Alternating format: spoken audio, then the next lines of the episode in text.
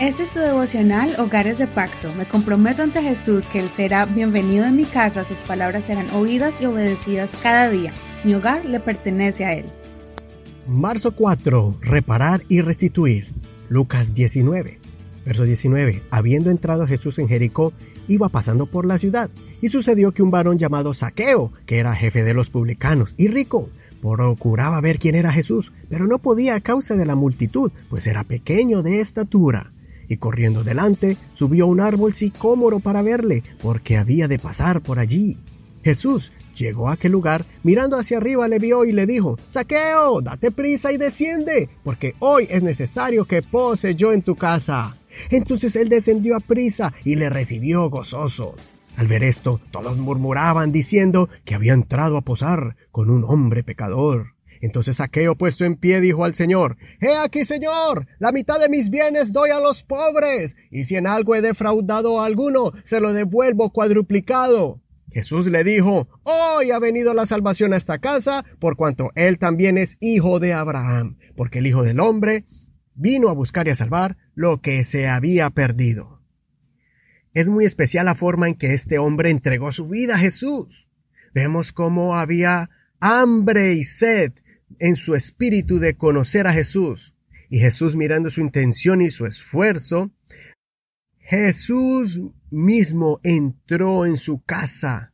Inmediatamente Saqueo recibió el mensaje de salvación y como muestra de su arrepentimiento, primero tomó la decisión impresionante de vender la mitad de sus bienes para ayudar a los pobres, lo cual demuestra que ya en su corazón no estaba esa ambición, su corazón no estaba pegado a las riquezas terrenales, y que ayudando al necesitado es una forma de hacer crecer la cuenta en el banco de los cielos. Pero no solo eso, sino que entendió la importancia de la reparación o la restitución. El trabajo de saqueo de recolector de impuestos es un trabajo donde fácilmente se puede abusar de la autoridad y cobrar más de lo debido. Saqueo estaba haciendo un compromiso en público de restaurar a aquel que se le haya defraudado, aquel que se haya sentido estafado por saqueo. Pero no solo eso, sino que entendió la importancia de la restitución o la reparación. El trabajo de saqueo de, recolector de impuestos, como se llamaba en ese tiempo publicano, es un trabajo donde fácilmente se puede abusar de la autoridad y cobrar más de lo debido. Saqueo estaba haciendo un compromiso en público para restaurar a aquel que se haya sentido defraudado por saqueo.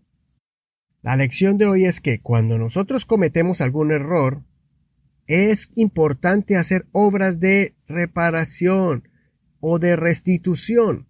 Y no estoy hablando precisamente de hacerlo con dinero, sino que cuando nosotros cometemos una falta contra alguien, por ejemplo contra tu esposo o tu esposa, no solamente digamos discúlpeme o perdóneme, pero reparemos con acciones de sincero arrepentimiento y demostrándolo con cambios drásticos en nuestra actitud.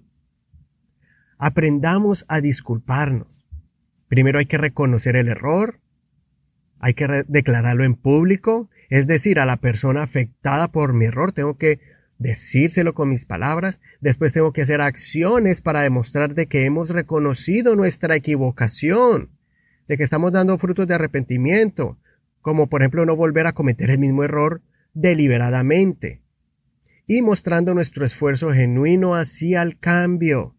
como Haciendo acciones que cubran el daño cuando sea posible. Si hay algo que usted dañó físicamente y lo puede devolver, devuélvalo o hacer algo que pueda reemplazar ese daño. A veces son cosas, acciones que dañan el alma o el corazón. Usted haga acciones para que ese corazón y esa alma pueda sanar poco a poco. Si practicamos esto aún con nuestros hijos, ellos mirarán que nosotros somos padres que no somos perfectos, pero que somos responsables de nuestras acciones. Así seremos un modelo para ellos y de la misma manera ellos practicarán el perdón y la restitución cuando cometan una falta. La gente veía en Saqueo un pecador, pero Jesús vio a alguien digno de ser perdonado y de brindarle la oportunidad de una nueva vida, un nuevo comienzo. Jesús nunca se equivoca. Que el Señor escuche tu oración y te dé un corazón sabio cuando debamos disculparnos y restituir o restaurar al afectado. Amigo Eduardo Rodríguez, mañana con otro mensaje de la palabra del Señor. Comparte este podcast, comparte este episodio por medio de cualquier aplicación y plataforma para radio por internet como Spotify, Google Podcast o Apple Podcast.